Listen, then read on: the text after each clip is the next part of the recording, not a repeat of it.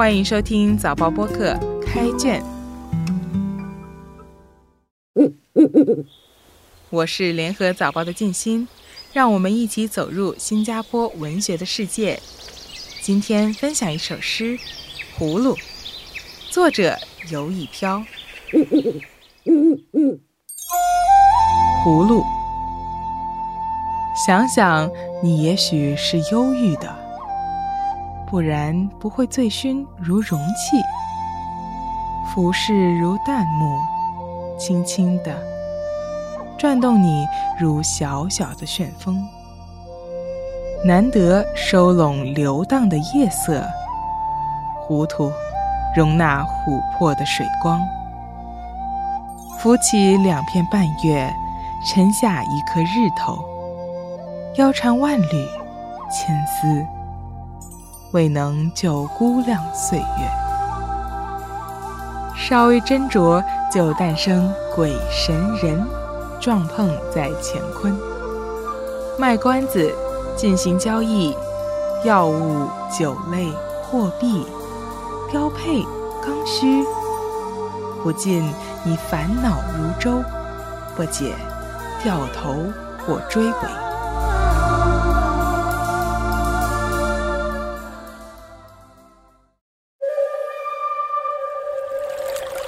游以飘的诗正在建立一种新的诗歌语言秩序。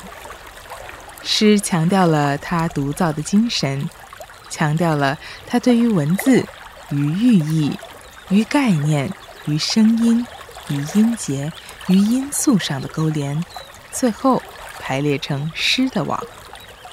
阅读时，读者必须斟酌、推敲、大胆猜测。他可能写电梯。手表、午后、季后、耳语，两个字两个字接力，行文急处，回到造字和语言创建时，连累无穷的寓意审美。这次他选择了葫芦。葫芦是想想却想不出个所以然来，也可以像葫芦意象的各种文化意涵。葫芦具有道家和民俗意象，可装水、装药、装银两、装不同的东西，也能浮游于天地之间。于是有了打开脑洞的衍生意。所以诗句说：“想想可以是忧郁的，不然怎么醉醺醺如容器呢？”葫芦这容器，连七十二变的孙悟空都装得下。八仙铁拐李的葫芦可装酒，也可过海显神通。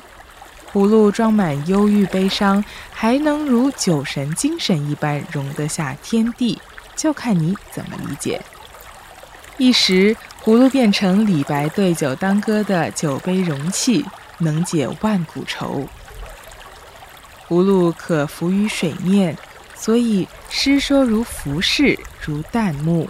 也可在原地旋风般打转，讲的是葫芦其实衍生于人世，人在时间浮光掠影中折折腾腾的经历。难得糊涂是清朝郑板桥的名句，我们常常在郑板桥用隶书八分的变体书法中看到这四字。难得糊涂就是装不知道，其实心里明白。诗句写难得可得夜光，糊涂可得水色。葫芦浮沉之间，浮在水面时，葫芦的椭圆形，水面可见两片白。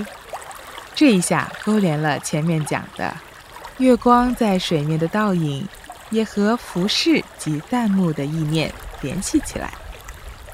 那沉呢？诗人说，沉下了一个日头。突然有了日与月的乾坤对照，日月和流水作为时间的隐喻，让葫芦与浮沉于时光河流的意念联系了起来。诗人接着说：“腰缠万贯，未能估量时光。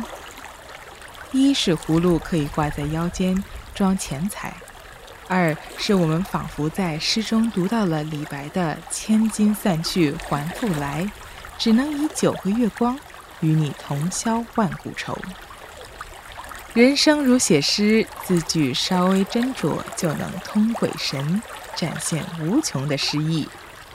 但斟酌也是喝酒的意思，一斟一酌间，不知通鬼神，也把人神鬼都碰撞在这乾坤天地间。诗和葫芦可以卖关子，可以藏，也可以用来装钱做买卖。卖的双关把这两段诗连在一起，这是标配吗？这是刚需吗？对于诗人，他要表达的可能是金钱是次要的，永无法消除时间一去不返的遗憾。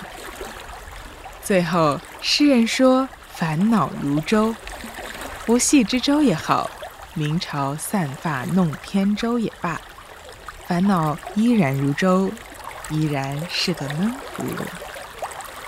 解开或不解开这些烦恼丝，我们只能选择掉个头或追个尾。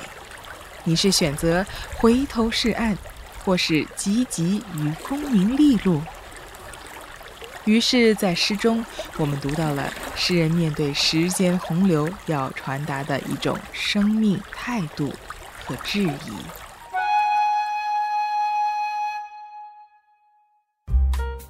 开卷每逢星期四更新，节目中的作品可以在联合早报找到。